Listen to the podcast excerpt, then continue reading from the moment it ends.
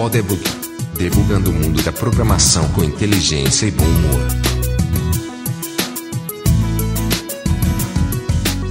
Oi pessoal, bem-vindo a mais um Podebug.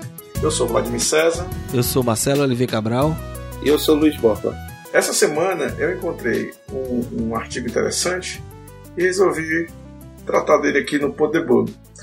O nome do artigo é 15 fatos sobre programação que você provavelmente não sabia. E você pode encontrá-la no imasters.com.br. É, nós não vamos falar necessariamente sobre os 15, vamos escolher aqui alguns mais interessantes e discutir sobre eles. Né? O primeiro é o programadores demoram para pedir ajuda quando tem problemas. Vocês concordam com isso, Marcelo e Borba? Que a gente demora a pedir ajuda quando tem problemas? Ou na experiência de vocês não é bem assim? Eu, quando eu li isso aqui, eu, eu identifiquei, assim, eu vejo que muitas pessoas, antes de tentar pedir ajuda, né, eles tentam muito é, tentar resolver aquele problema ou consertar aquela situação sozinho. E muito na base do tentativa e erro, né? Isso é o mais comum. É, agora, o que eu achei interessante nesse, nesse tópico aqui é que a teoria aqui é que é desse jeito porque se ensina programação como se ensina matemática. Né? Você estuda um pouco da teoria e depois fica fazendo exercício. Então, essa dinâmica de fazer vários exercícios para entender e para aprender aquilo é que motiva ou, ou induz ou, ou cria essa tendência de que o cara fique tentando, tentando, tentando antes de, de pedir ajuda. Eu achei interessante isso. É, inclusive, a sensação que o cara fica é que ele tá cheating, né? Ah, pô, isso aqui é um desafio que eu tenho, é um, é um problema que eu tenho que resolver, e se eu não resolver sozinho, eu vou estar tá trapaceando, porque a minha tarefa é fazer esse, essa parte do código aqui. É engraçado isso, porque passa pela cabeça da gente de uma certa forma. E já eu já me vi pensando assim, pô, tô, tô aqui fazendo é, é um negócio, esse desafio, pô, vou resolver isso de todo jeito, porque eu tenho que resolver isso. Eu sou capaz de resolver isso. Você se desafia, né? Isso é um pouco parte da motivação da gente, mas isso às vezes eu acho que tem que ter aquele equilíbrio de, ah, eu tô perdendo muito tempo nisso. É, é aquele feeling de você saber quanto tempo mais ou menos eu devo levar para fazer essa tarefa. Se começar a passar desse tempo, aí você tem que começar a pensar em pedir ajuda. E, e o problema, eu acho que também que passa pela cabeça das pessoas é se eu pedir ajuda, eu vou estar tá, é, demonstrando que eu não sou tão bom quanto eu quero parecer. Então existe uma questão de ego também que está envolvida. Não é, só um, não é só um sentimento de dever que você tem que fazer. Exato. É uma questão de ego também, uma certa vaidade de que eu tenho que resolver isso aqui sozinho. E não quero que ninguém saiba que, que eu não posso resolver sozinho.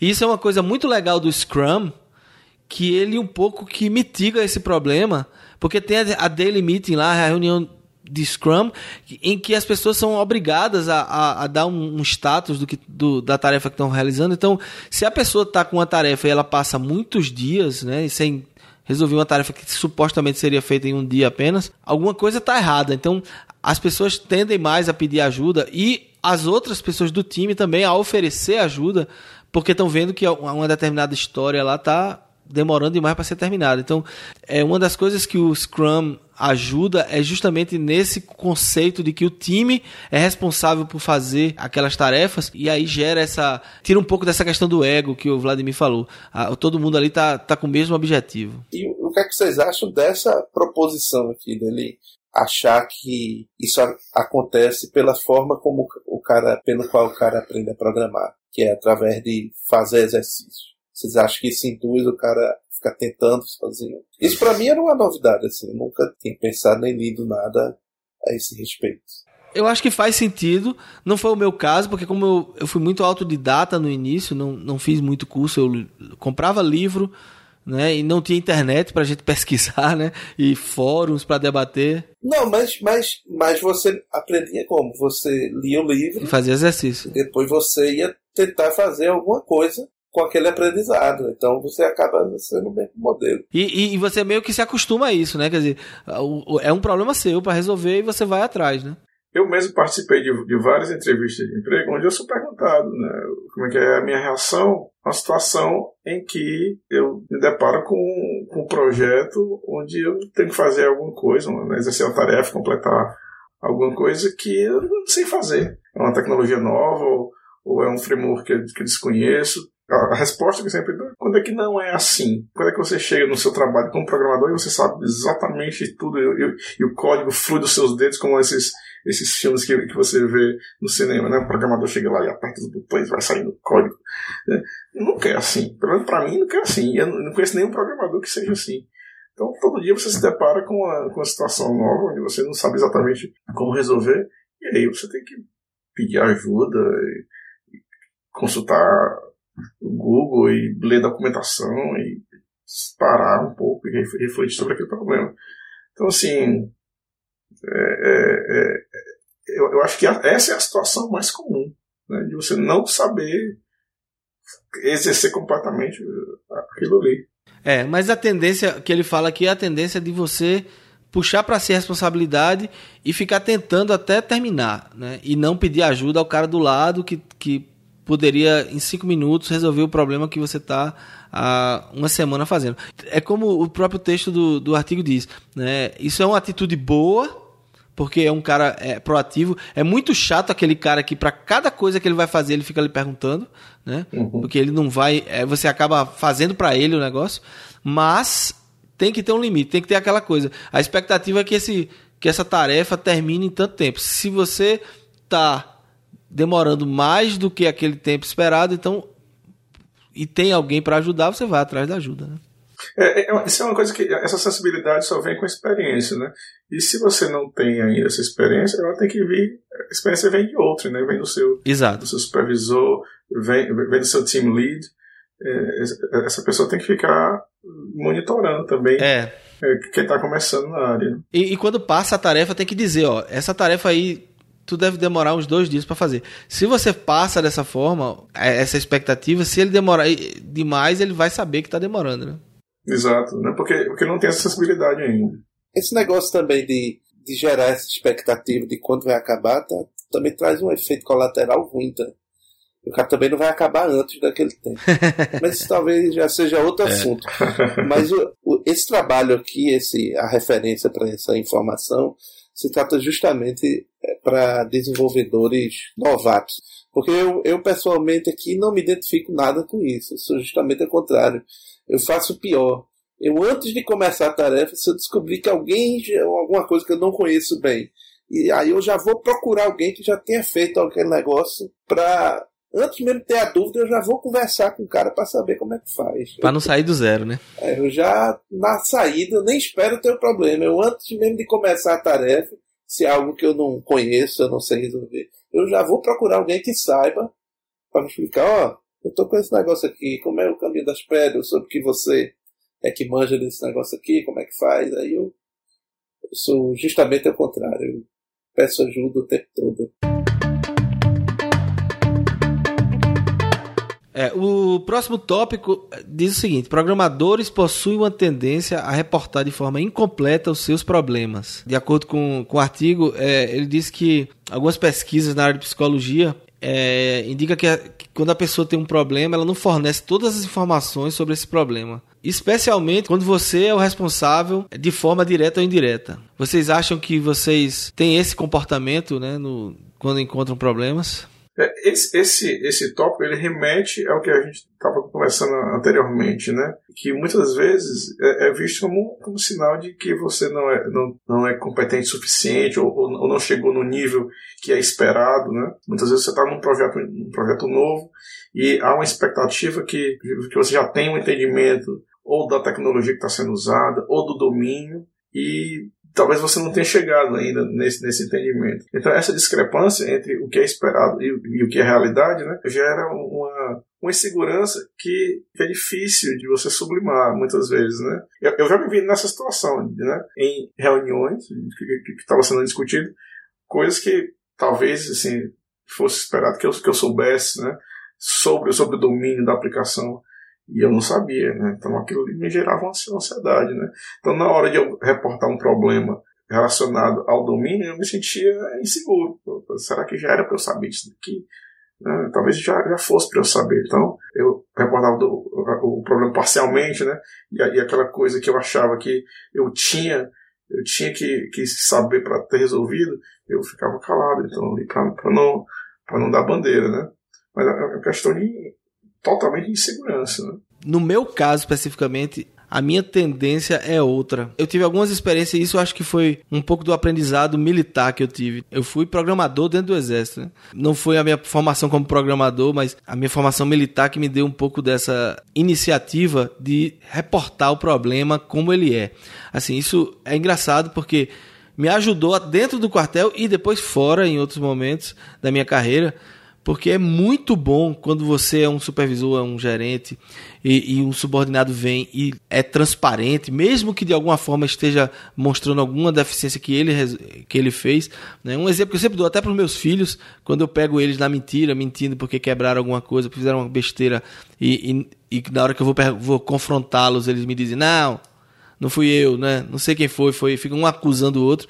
Eu conto sempre uma historinha que aconteceu comigo. Meu primeiro dia de quartel, Primeira semana, não é primeiro dia, mas primeira semana eu peguei um computador, fui mudar de lugar, de um lugar para outro e botei na tomada 220. Tinha algumas tomadas que eram 110 ou 220 e queimei o computador. Quanto tempo de cadeia? pois é, mas aí veja o que foi que aconteceu. Eu, eu disse, pô, queimei, né? Eu, eu podia muito bem, ninguém me viu mudando. Eu podia muito bem deixar lá encostado e. Opa, né? Mas eu disse, não, cara, eu queimei, fui eu. Não, de alguma forma, se alguém descobrir depois vai ser muito pior para mim. Sabe uma coisa? Vou dizer que eu queimei e vou resolver. Né? Então liguei. É, na época meu pai trabalhava com assistência técnica e tal.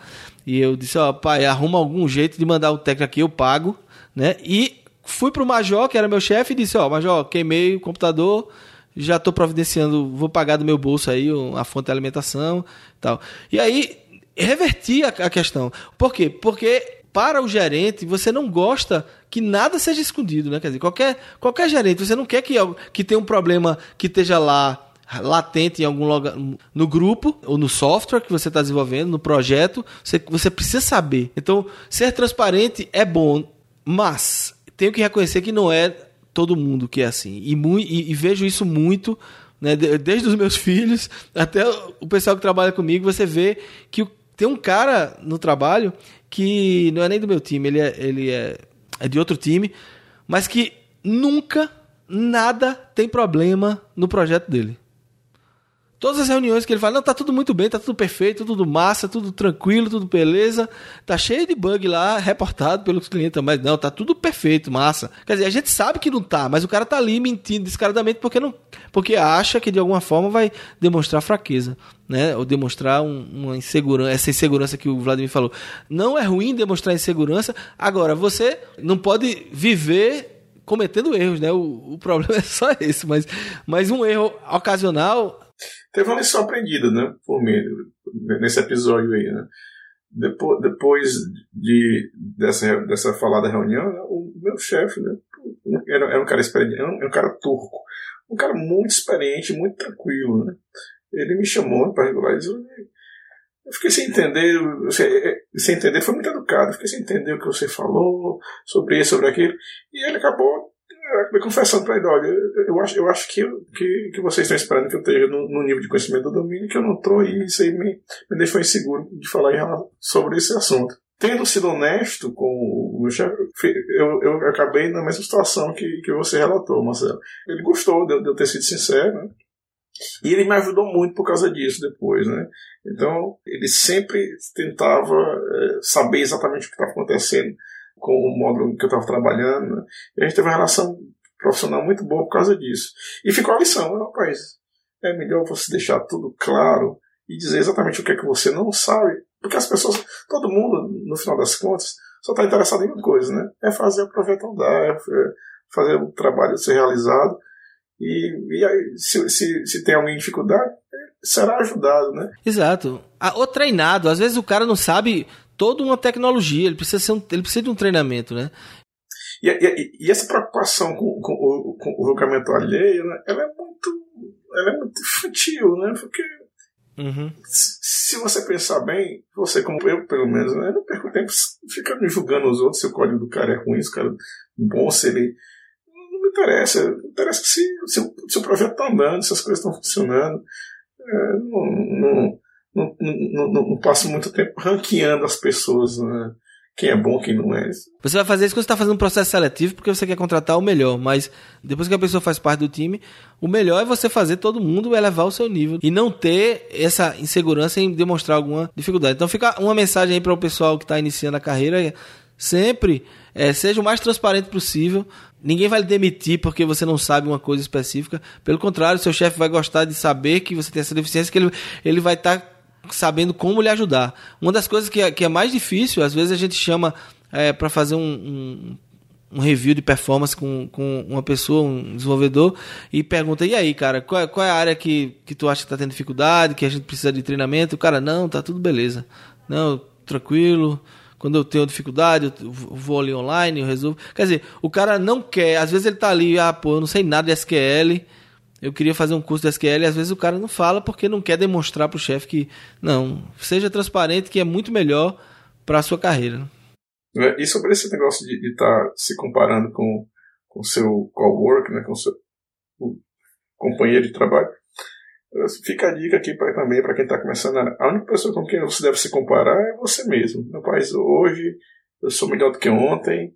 Ontem eu já estava melhor do que anteontem, então eu estou crescendo, estou aprendendo, estou estou melhorando. Se comparar com o outro, o outro ele está em outra. Ele está preocupado com ele mesmo. Você se preocupa com você, ele se preocupa com ele, e assim dá, dá tudo certo. Eu estava pensando aqui quando eu, quando eu li esse tópico, só uma coisa, um detalhezinho, é que às vezes o cara reporta o problema de forma incompleta porque ele entende de forma incompleta também. Né? E eu não entendo também como é que reportar de forma incompleta vai ajudar ele a proteger o ego se quando ele reporta de forma incompleta, a outra pessoa percebe que aquele negócio está incompleto, uhum. vai ser pior para ele de todo jeito. Né? Exato. Aí é que o cara vai dizer: esse cara não sabe o que é que está fazendo, porque ele nem conseguiu entender por completo o, o problema que está acontecendo. Ou não conseguiu ou não ou escondeu, né? Das duas formas é, é ruim para ele, né? É, não passa uma impressão legal, né?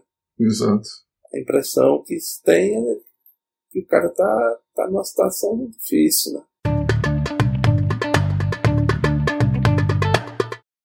Bom, o terceiro tópico é programadores procuram outras formas de ajuda antes de falar com colegas de trabalho. Isso está muito relacionado com o primeiro, né? Eles demoram a procurar um colega para pedir ajuda e nesse meio tempo ele vai tentando tentativa e erro e ele vai preferir procurar no Google, vai procurar no Stack Overflow e coisa desse tipo, a solução para aquele problema dele. É, isso, isso gera, muitas vezes, é, mais uma dica aí para o pessoal ouvinte que está começando assim. Não é porque o código está na internet que você pode fazer copy-paste. Inclusive, Stack Overflow você tem que ler no artigo lá se o cara abriu o código para uso livre, se ele botou alguma licença de uso no, naquele código que ele, que ele publicou.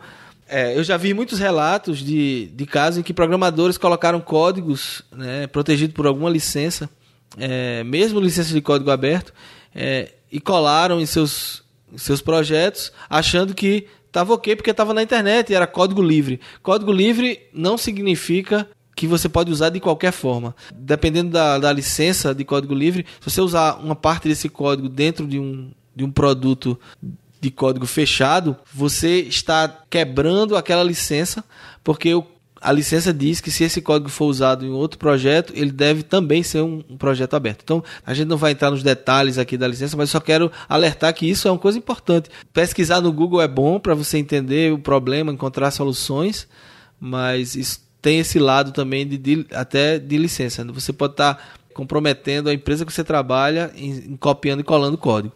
Então, eu não sei se é ruim ou se é bom, vai depender muito de quanto o desenvolvedor fica dependente desses dessas pesquisas online, Stack Overflow e tal. Tem, tem muitos artigos hoje em dia falando sobre isso. É muito melhor, às vezes, você aprender com alguém do lado do que depender desses, dessas soluções online que muitas vezes não são adequadas para o tipo de produto que você está fazendo, por exemplo. Então, o arquiteto-chefe do seu projeto, muito provavelmente, tem uma, uma opinião diferente do, que, do cara que escreveu um, um artigo lá no Stack Overflow. É, falando sobre isso, Stack Overflow, às vezes é, eu vejo certas perguntas é, aparecendo por lá que vão um pouco de encontro que a gente falou ali no primeiro tópico, né? Porque às vezes eu tenho a impressão de que o, o, o sujeito ele não parou para pensar sobre aquele problema cinco minutos. Porque se ele tivesse parado para pensar cinco minutos, ele não teria feito a pergunta. Então, assim, ele recebeu o problema, o problema foi entregue a ele, e ele, em vez de, mas eu vou tentar resolver isso daqui, vou tentar entender o problema primeiro, e ver se eu consigo chegar a uma solução antes de perguntar a alguém. Não. Em vez disso, ele levou cinco segundos tentando achar a solução, como ele não foi capaz, e já vai no, no Stack Overflow e faz a pergunta da maneira mais assim, aberta possível, impossível de ter uma resposta objetiva, e espera, espera que haja uma solução. Ou então é uma pergunta super básica, tipo como é que ordena um, um conjunto, uma coisa muito fundamental. Não é possível que essa pessoa tenha se dedicado a tentar resolver esse problema, né? que vai um pouco de encontro que a gente falou lá, como disse, no primeiro tópico. Um aspecto que nesse artigo ele comenta é um pouco dessa questão do programador não querer ser julgado pela pergunta dele nos pares, né? A pessoa acha que se fizer aquela pergunta, ali no grupo, as pessoas vão, vão saber né, que ele não sabe aquele assunto. E aí é mais fácil procurar online. É, mas é, assim, duas coisas. Uma é sobre essa questão de Stack Overflow e coisas similares. Né? Jamais copie um código, alguma solução, alguma coisa e bote no seu code base que você não entenda. Stack Overflow é uma ferramenta arretada. Se você usar ela certo, está ali para você. O cara tem uma dúvida, você postou sua dúvida lá, alguém respondeu, lhe ajudou, mas ali o objetivo é você entender qual era a solução, entender como é que você resolve aquele seu problema. Você simplesmente copiar um código, jogar dentro do, da, da sua base de código lá e ver se dá certo. O pior que pode acontecer é dar certo naquele contexto, porque aí você vai ter confiança, vai deixar aquele código lá. Um dia nunca vai entender o que aquele negócio faz. E um dia vai, você vai pagar por conta disso. Um dia vai dar um erro ali naquela coisa, ou vai aparecer um bug, ou simplesmente houve uma mudança de requisito, vai ter que mexer alguma coisa ali, você não sabe como fazer. Então, assim, nunca copie um código da internet jogue para dentro da sua, do seu projeto sem entender exatamente o que você está fazendo. Sem entender minuciosamente o que aquele negócio faz.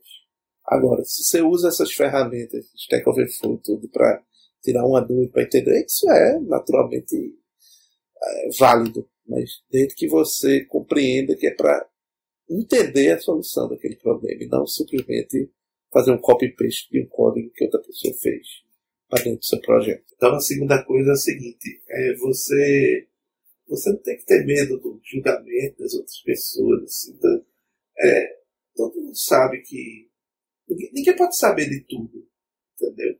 Então se você vai fazer uma pergunta que, que é, a resposta é óbvia para uma pessoa, mas certamente o inverso também é verdade. Aquela mesma pessoa vai ter uma dúvida sobre alguma outra coisa e que para você aquilo ali é óbvio. Isso é natural você está, ou, ou, pelo menos espera, você está lidando com idiotas, né? Só um idiota acha que você tem que saber de tudo, ou o pior idiota é o que acha que sabe de tudo. Né? Então isso não, não, não tem que haver, assim, não tem que haver constrangimento nisso. É, é isso que faz você ser um bom profissional, você ser aberto, trocar experiência com as outras pessoas, aprender com os outros, ensinar os outros também. E essa troca de experiência vai fazer que todos ali dentro do grupo, do time, evoluam e sejam bons profissionais. Então, o próximo tópico já mostra uma, os tipos da barreira relacionada à programação, que são seis. O primeiro é a barreira de design. Eu não sei o que o computador deve fazer. O segundo é a seleção. Eu sei o que fazer, mas não sei o que usar. O terceiro é coordenação. Sei o que usar, mas não sei como combinar o que preciso. O quarto é o uso. Eu sei o que usar, mas não sei como usar. O quinto é a compreensão. Pensei que sabia usar X, mas ele não faz o que eu esperava. E o sexto é informação. Compreendo o que aconteceu, mas não consigo checar. As barreiras são classificadas nesses seis tipos e elas também podem ser classificadas como superáveis e insuperáveis. O que seriam as barreiras insuperáveis nesse, nesse cenário? É, essa questão de barreiras superáveis e insuperáveis tem a ver que o cara consegue resolver aquele problema sozinho por ele mesmo ou não. Qualquer uma dessas barreiras dos seis tipos que o Baba falou é, podem ser superáveis ou insuperáveis, dependendo do programador. Então, quer dizer, dependendo do conhecimento dele do negócio, das ferramentas, das arquiteturas, da experiência dele, ele vai saber ultrapassar cada uma dessas seis é, tipos de barreiras, né? Dependendo do projeto também. Na verdade, é uma indicação, quer dizer, ele não. A pessoa tem uma barreira que ele não consegue superar ali sozinho, né? Mas ele vai pedir ajuda, vai ter ajuda e, e aí vai conseguir. Eu, acho que essa classificação provê um entendimento do tipo de situação que um, programador pode se encontrar. Né? Então, chega um, um, um programador para o team lead e diz: Olha, eu estou com um problema, é, eu, tô, eu tô stuck, né? eu estou emperrado, não consigo mais, mais progredir. Aí, então, isso aqui, essa classificação, dá, dá meio, meio que um, um mapa para você poder perguntar para esse programador qual é o problema que ele está tendo. Olha, o seu problema é o quê? Você, você não sabe o que é que você tem que fazer? Ou você, você conhece a ferramenta e não sabe usar? Que tipo, que tipo de problema? Você destrinchar qual é a dificuldade que ele está tendo. E depois de você reconhecer qual é essa dificuldade, trabalhar nela. Exatamente, é, é isso mesmo. É, você entende o problema, mas não consegue elaborar ou planejar ou fazer o, o projeto de uma solução. Né? Porque muitas vezes o, o, existe um, até uma dificuldade de você expressar qual é o problema que você está tendo. Né? Exemplo, assim, não, eu não estou entendendo. Isso é, isso é típico do, do, do, do aluno de, de, de, universidade. Né? O professor pergunta: Você tem alguma dúvida? Aí o aluno levanta a mão e diz: não, não, não entendi nada. Mas é, é, isso é óbvio que não é verdade. Alguma coisa ele tem que ele, ele entendeu, né? Ele estava na sala de aula, ele não pode ter não entendido nada. Ele entendeu alguma coisa. Então, a dificuldade que ele está tendo é de expressar exatamente o que é que ele não entendeu. Do mesmo modo que. Exato. É, em que ponto ele se perdeu, né? Em que ponto do, da linha de raciocínio ele se perdeu e a partir daí é, não fez mais as sentido coisas não fizeram ele. mais sentido. É. Exatamente aqui é a mesma coisa, né? O, o, o programador chega pro, pro team lead e diz, olha, eu eu não sei fazer isso aqui, não, não, eu parei e não, e não consigo progredir. Então, isso aqui, essa classificação, ajuda o team lead, ajuda o, o gerente, ajuda o, o coworker, né, quem está querendo prover aquele, aquele, aquele, auxílio, a destrinchar exatamente onde é que o cara está parado, né? O, o, que é que ele não está entendendo? Você não sabe usar a ferramenta, você, você não sabe o que é está acontecendo, você copiou um, um, um código do, do, do Stack Overflow e e, e, e para você é mágica, assim, você não entende como é que funciona, o que é o problema realmente. Então eu acho que essa classificação ajuda bastante nisso daí. É, é quase um checklist para você ver em que ponto a pessoa está com dificuldade. Né? Bem legal. O próximo tópico é: programadores passam aproximadamente 30% do tempo surfando no código-fonte. É claro que maior parte do tempo você passa editando o código-fonte, seja inserindo, acrescentando linhas, deletando linhas e tal. Mas esse tópico diz o seguinte, que 30% do, desse tempo de edição você está lendo o texto, você não está editando nada, você está só tá lendo, né? folheando código-fonte. E isso não é uma, uma coisa assim simplesmente para passar o tempo. Você está navegando na estrutura, muitas vezes, é uma estrutura complexa né, de arquitetura, e você precisa saber, ah, esse método que eu estou escrevendo aqui, peraí, quem é que chama ele? É esse aqui. Ah, tá. E de onde vem isso? Onde é que, qual é o contexto né, de, dessa aplicação? Que tipo de variável eu vou ter acesso? Né, que tipo de objetos vão estar disponíveis para mim no nível mais alto?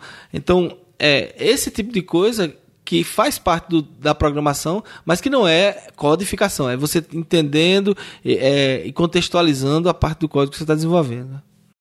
Isso é particularmente verdade em algumas linguagens, né? Por exemplo, é, para programação em iOS, você tem hoje duas linguagens, né? Swift e Objective-C. eu passo muito menos tempo na, fazendo isso que ele está dizendo aqui, no 30% do meu tempo de edição, visitando o código-fonte, né, passando para cima e para baixo, em Swift do que em Objective-C, por uma questão natural. Objective-C, todas as classes são definidas em, em, em, dois arquivos em vez de um. Você tem um header e tem implementação. Então é natural que você fique passando de um para o outro.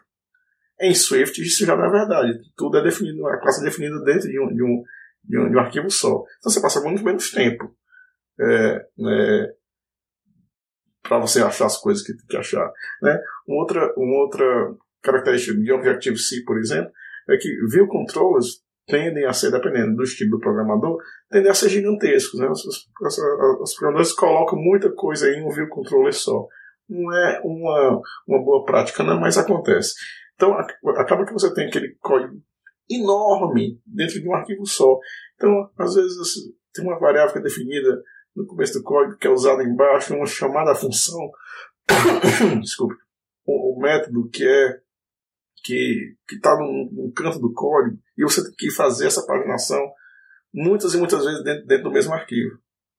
Acontece, depende do estilo do programador e, do, e, do, e da, das próprias características da linguagem. Outras linguagens têm, como eu estou dizendo, outras características. Talvez essa, essa, essa, esse tempo que você passa folheando o código seja menor.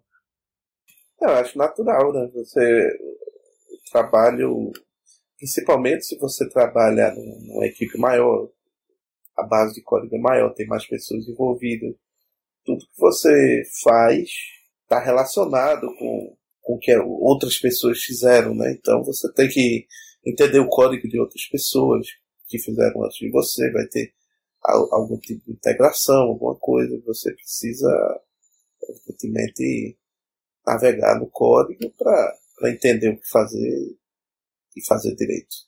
É, no final aqui do artigo ele diz que, que dá para dizer que a programação é uma atividade cuja terça parte é apenas contemplativa. Aí eu já discordo, porque não é contemplação o que a gente está fazendo. Às vezes você está ou tá, como o Baba falou, né, olhando o que o outro cara fez entendendo, né, isso não é contemplar. Agora eu acho que o que ele quis dizer aqui é não parece como em filme, como o Vladimir também já falou. Não parece como em filme, que o programador está sempre digitando, digitando freneticamente, nem toca no mouse, né? E, assim, é um absurdo, porque a gente usa o mouse muito para navegar, mas o cara tá só digitando, digitando, digitando, para um segundo de digitar, né? E, e na prática, o que a gente faz é muito mais. A gente tá sempre olhando, parando, pensando, aí volta, digita. Eu não diria que é contemplativo, eu diria que é reflexivo. Exato. Você está sempre você está lendo aquele código, mas isso não é contemplativo, né? não é como você está olhando para uma obra de arte ou uma paisagem. Você está pensando sobre aquilo ali, né? as implicações e as mudanças que têm que ser feitas, como é que, que aquilo ali se encaixa com, com o resto do, do, código, com novos requisitos. Então não é, não é contemplação, é, é reflexão. É, você, você pensa em alternativas, não é? Porque, ah, se eu fizer assim, o que é que vai acontecer? Tal, não. Como um jogador de xadrez, né? Você, antes de dar a jogada, você tem que pensar duas, três jogadas à frente para não fazer a jogada errada. Então, o programador faz um pouco isso, né? Tá, se eu colocar isso aqui dessa forma, isso vai acontecer assim. Eu não preciso desenvolver, testar. Ah, não. E agora as, as várias opções. Você, você, consegue prever isso. Nem quanto mais experiência você tem, mais você passa pensando antes de realmente digitar. O, o trabalho de programação é, pelo menos no meu caso, eu diria que eu passo a maioria do tempo eu, eu passo pensando, eu ia, se eu for chutar aqui, eu diria que mais de 90% do tempo da, da, atividade de programação eu passo pensando. E curiosamente, quanto mais eu sei uma coisa, mais eu domino aquela tecnologia, aquele projeto, já estou envolvido há muito tempo, menos tempo eu passo digitando, programando, mais eu passo planejando, elaborando a, a solução, navegando no código eventualmente, e aí, quando eu tenho certeza do, de como vou resolver o problema, aí eu meto a mão no teclado e começo a fazer. Isso é, é a minoria do tempo.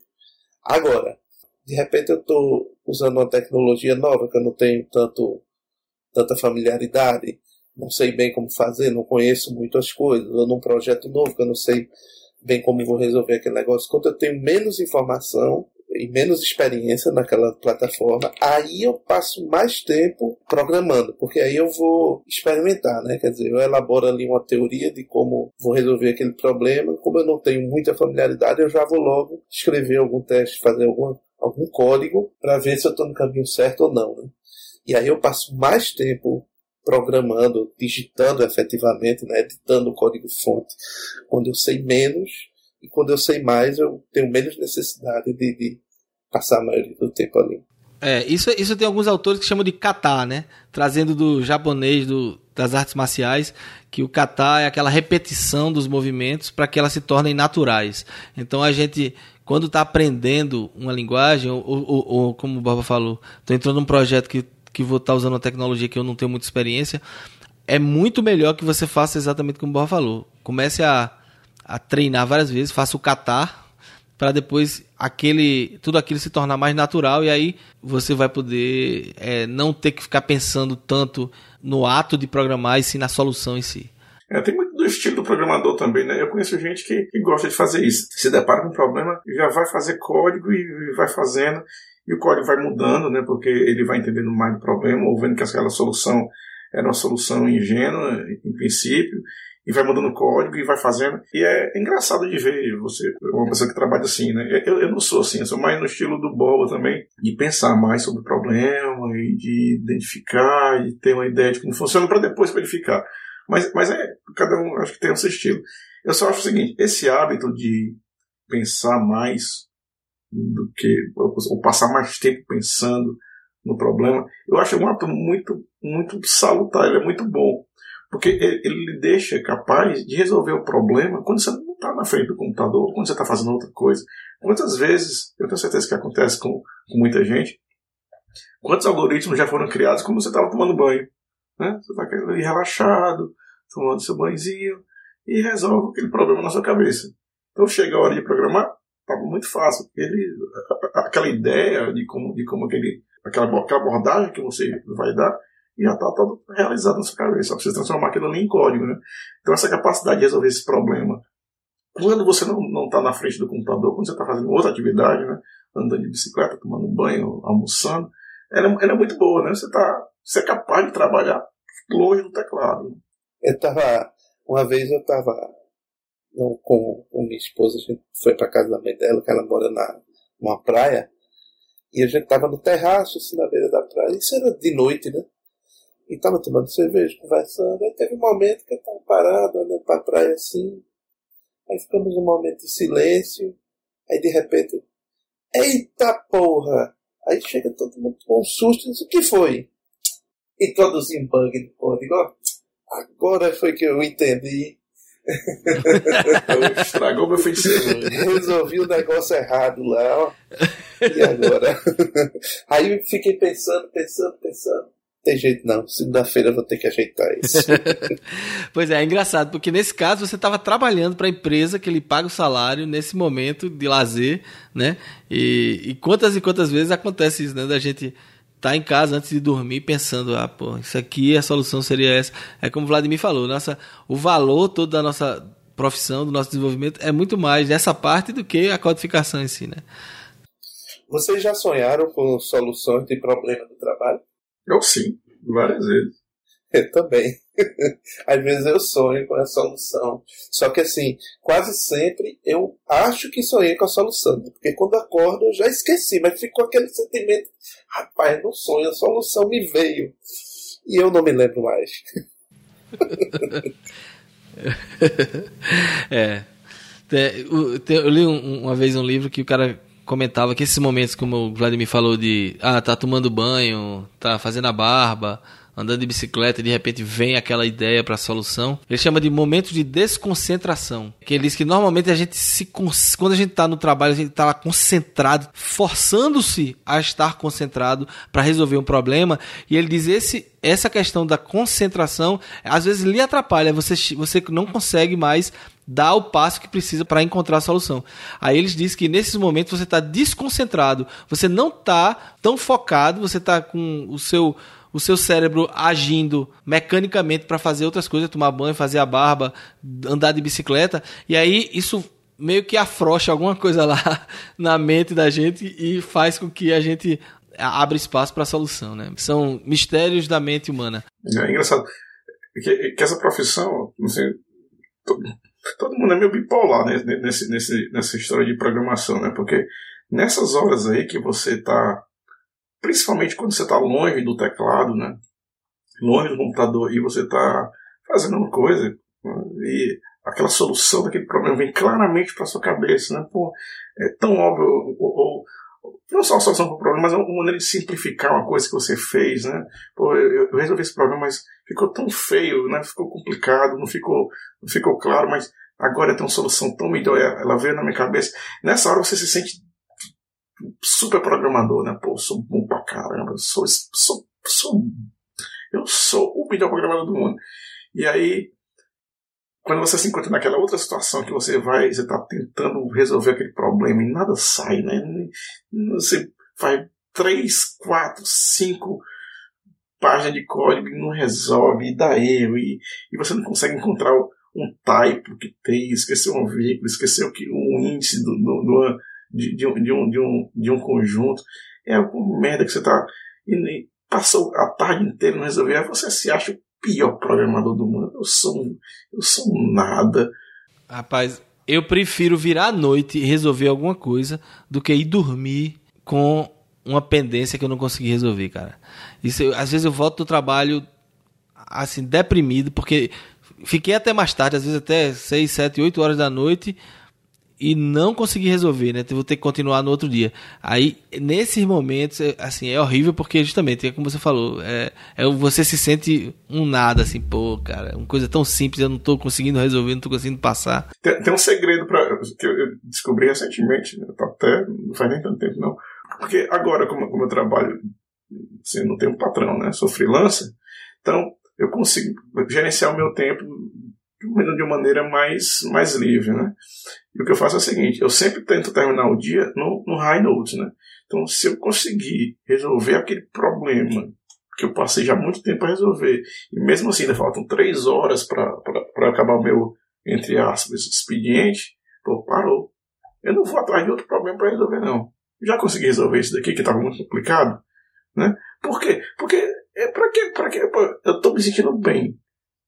Pra que eu vou me deprimir? Não, garoto, já aprendi. Pra que se arriscar? E sai, pô, eu sou o melhor programador do mundo hoje. Hoje eu sou o melhor programador do mundo. Amanhã é outra história, mas amanhã tem outro problema para resolver. Mas isso eu não faço mais não, porque, porque acontecia exatamente isso daí. E, pô, eu resolvi um puta problema aqui, deu tudo certo, tá tudo funcionando, vamos passar pro próximo. Aí era, era, era outra casca de banana. Aí chegava, dava 5 horas, 6, 7, 9, 11, 12, e o negócio não estava andando. Pô, aí eu vou dormir deprimido. Porque dormir pensando, não é deprimido, não é pensando, preocupado, porque não resolvi o problema, pô, o negócio não funciona, deveria ser é. fácil, é. não é? Então pra quê? É. Então pra quê? Deixa, deixa no high note lá. É, fica incomodando, incomoda, incomoda, né? Eu me identifico com isso também. Realmente, você ir dormir com um problema sem estar resolvido incomoda, às vezes atrapalha até o sono. Mas, mas eu já vamos dizer assim. Eu ainda prefiro quando, quando você está tentando muito ali não está saindo. A minha estratégia é: tá bom, deixa isso quieto aqui. Isso. Deixa eu fazer outra coisa, vou fazer uma outra atividade, eu vou resolver algum outro problema, eu vou fazer alguma coisa que eu sei como fazer. E mais tarde eu volto para isso. E aí, quando eu me distancio do problema por um tempo, às vezes pode ser algumas horas, ou pode ser de um dia para o outro, quando eu volto para ele, em geral. É, é mais fácil. Você consegue resolver o problema mais, mais rapidamente. Até porque existem outras. Assim, muita gente, não as pessoas que estão nos escutando, provavelmente a maioria é programador, então entende do, no que consiste você, você criar software, né? mas muita gente acha também que programa, é, você desenvolver software é exatamente isso, né? Sentar na frente do, do computador e programar. Mas não é, né? A gente sabe que existem outras atividades que estão envolvidas né, para você fazer o release de um software. Né? Exige documentação, exige o gerenciamento do, do, do, dos, dos arquivos de código-fonte. Então, existe muita coisa que você tem que fazer que não é exatamente programa. Então, se você está empacado naquele código ali e aquele negócio já queimou sua cabeça suficientemente por aquele tempo, né, naquele dia, pô, vai fazer outra coisa, né? Vai vai, vai, ver, vai gerenciar os teus commits no, no, no, GitHub, vai, vai atrás de, de, de, de ver se o, se o design da interface está ok. Outra coisa que não seja código. É, e quanto mais mecânico for, melhor, porque aí você Exato. entra naquele modo de desconcentração. Exato, porque código naquele momento tá travando a tua cabeça, então dá um tempo naquilo ali. O próximo item é sobre telecommuting, né? A produtividade de programadores remotos é menor que a produtividade de programadores locais. Há controvérsias. É, isso é, isso é bastante polêmico. Ele já começa o artigo né, dizendo que é polêmico. Isso é baseado num, num artigo científico, né? Todos esses tópicos estão o, tem referências científicas. Então, é, se o ouvinte estiver interessado, a gente vai deixar o link lá e vocês podem ver. E nesse caso específico é um, um trabalho que chegou a essa conclusão, que o programador remoto é mais menos produtivo que o programador local. É, a gente teve um programa todo sobre telecommuting, então a gente não vai discutir aqui, né? Ouçam, é o episódio 3 do Podebug com o Sérgio e a gente discutiu muito sobre produtividade lá, tal. Só acho que um resumo aqui é, é caso a caso, né? A gente não pode generalizar. Talvez no artigo ele tenha alguma estatística para provar isso, mas. Não, mas eu, eu quero chamar a atenção também que esse artigo que chegou a essa conclusão é um artigo do ano de 2000. Então, assim, de 2000 para 2015, em termos de internet, as ferramentas que a gente usa mudaram muito.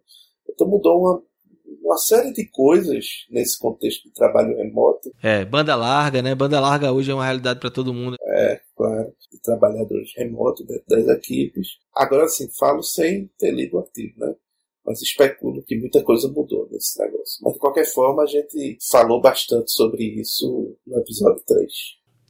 É, e o seguinte, é, a maioria dos programadores é masculina, branca e jovem. Esse é um tema que a gente vai entrar, a gente já até prometeu ao Jorge Chaves, ele deu até a sugestão do título do, do episódio, seria Os algoritmos são machistas? Seria falar um pouco sobre é, essa questão da diversidade dentro do, da programação.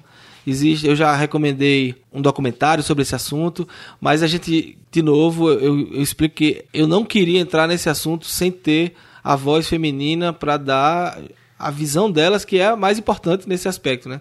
A gente não vai poder falar sobre elas nem por elas.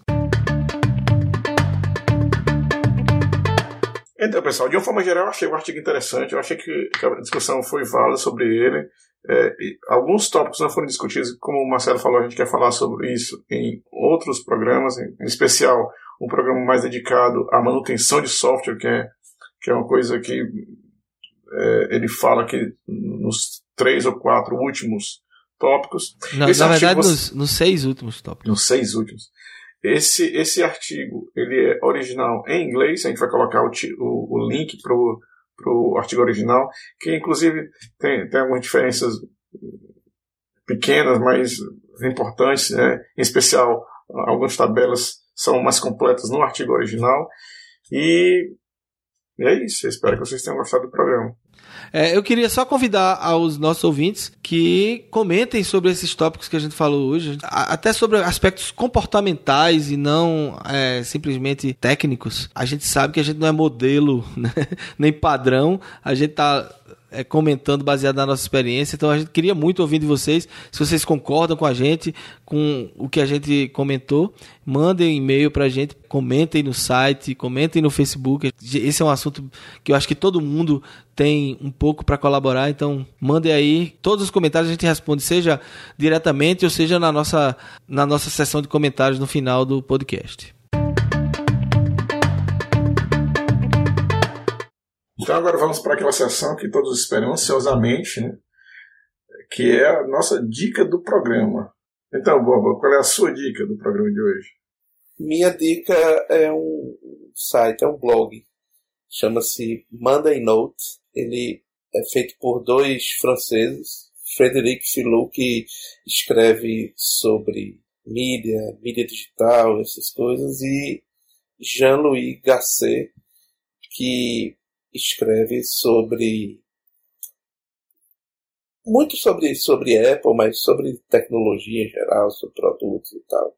É, esse Jean-Louis Garcia, ele é um pouquinho famoso porque quando Steve Jobs foi, ele trabalhava na Apple na década de 80, E quando Steve Jobs foi afastado da empresa, foi ele que ficou no lugar de Steve Jobs, comandando lá os projetos do Macintosh, aquela coisa toda. Toda segunda eles postam um artigo, né? E são artigos bem escritos, análises bem completas, bem interessantes. Eu acompanho há muito tempo esse, esse blog e, acho muito bom. E apesar de eles serem franceses, viu, é inglês. Então, eu também não sei se fosse em francês eu tava lascado, não ia conseguir ler, mas é tudo tá em inglês e, e, é bem legal, assim. Recomendo mesmo. A minha dica é a seguinte: você se lembra quando vocês, quando a gente comprava aquelas revistas que vinham um, um encarte, né, um, na capa vinha um CD, né? E aquilo ali vinha programas para você testar, né? vinha browsers para você poder usar.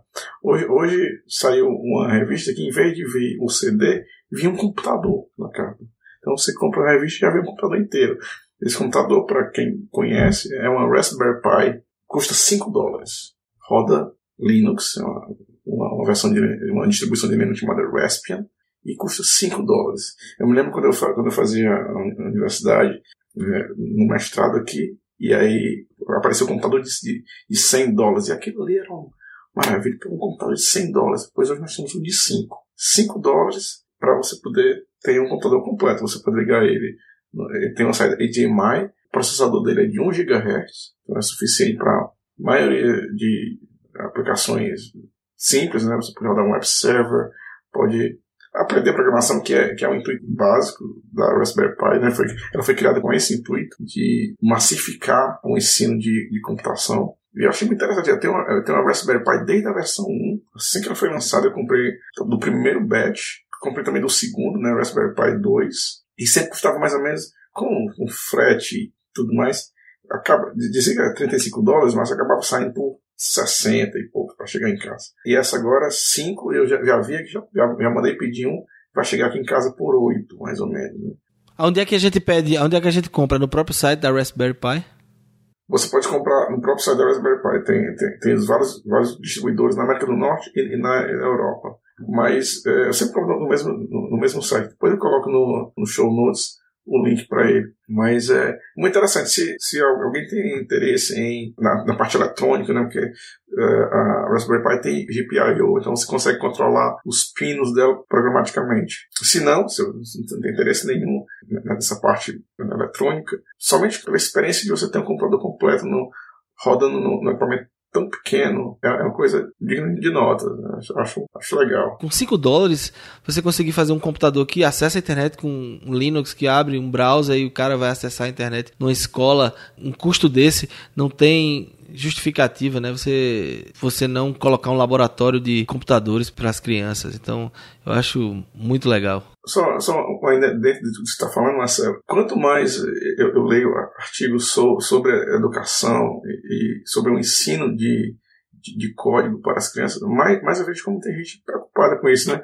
Recentemente eu li um artigo sobre, sobre as escolas da Austrália, e talvez se tiver algum ouvinte que more por lá, ou tenha, ou tenha algum contato de alguém que lá possa dizer isso com mais propriedade, mas que na Austrália eles, eles estão deixando de ensinar é, é, matérias do ensino clássico, né? não me lembro bem o que é, não é, não é história, é geografia, não, mas é, é uma coisa assim, e passar a, a, a ensinar código a programar para crianças de, de, de, da, da, quinta série do, do, do, do, ensino, do ensino fundamental até o último ano escolar. Porque isso é que eles estão vendo como importante para o futuro. Né? As crianças vão ter que saber programar não só computadores, mas dispositivos. Né? Mais e mais a gente está vendo dispositivos que são controlados, que, que, que podem ser programados. Então, entender de programação, os conceitos básicos de programação, está se tornando uma coisa fundamental. Tão fundamental que as crianças vão ter que aprender isso. E você ter computador de 5 dólares, onde você pode é, é, é, criar um laboratório por, por, por, um, por, um, por um preço muito baixo, é, é, é, é você poder capacitar é, gerações inteiras né, em países de terceiro mundo que de outra forma não teriam essa, essa, essa possibilidade. Exatamente. Então, eu, eu, eu acho que a gente, a gente vive num, num tempo muito interessante. É, e, e é necessário, né? A gente vê que precisamos de mais e mais desenvolvedores porque o mundo vai ser cada vez mais programável. E de mais pessoas que entendam como as coisas funcionam, né? Porque senão você, você acaba vivendo num mundo onde tudo é mágico, onde as coisas acontecem e você não sabe por que que acontecem. Voltando aqui para as dicas, a minha dica ela está relacionada com a Raspberry Pi. Um programador brasileiro fez um projeto bem legal. Ele tinha uma Raspberry Pi em casa e pensou: poxa, ela está aqui vou pensar num projeto que possa ser interessante e útil para essa placa. Então ele criou o Raspberry Pythagoras. Então ele pegou a Raspberry Pi, fez um programa que responde questões de matemática no Twitter. Então ele criou um usuário do Twitter para aquela placa e essa placa virou um mini robô que responde questões simples de matemática. Você pode twittar para ele a sua pergunta e o, a Raspberry Pythagoras vai responder para vocês. Né? Eu, eu, a gente vai colocar os links no post, mas é muito legal. Né? O, o Vladimir já até usou, né? Como foi, Vladimir, a tua, a tua pergunta? Assim, eu vi várias, várias pessoas fazendo perguntas bem simples, né? Qual é o, o seno de 30, quanto é que é 4 mais 5. E eu, pra testar se, se o negócio tava, tava bom mesmo, eu perguntei quanto é que era 5 dividido por zero, né? Ele deu a resposta, né? 5 dividido por zero, da maneira com que é reconhecido na matemática, é o valor dado como infinito, né? Tem algumas linguagens de programação que classificam como not a number, né? Mas, mas matematicamente é definido como infinito. E o projeto do Lucas é do Lucas Costa, né? Vamos dar o nome ao, ao desenvolvedor, é o Lucas Costa. O projeto dele está aberto né, no GitHub, então a gente vai também colocar o link para quem quiser analisar o código dele e, e até modificar e fazer sua versão aí do, do Raspberry Pythagoras ou fazer um, um, outro robô que responde outras perguntas. E assim, é só um exemplo de como uma, uma plaquinha dessa pode estimular a criatividade e criar coisas interessantes na internet. Então é isso, a gente vai ficar por aqui. Eu espero que vocês tenham gostado do programa. Por favor, mandem os seus comentários para o nosso e-mail podcast@podebug.com ou para o nosso Twitter @podebug. E é isso aí, vamos ficar por aqui. Um abraço até a semana que vem. Até mais. Até a próxima.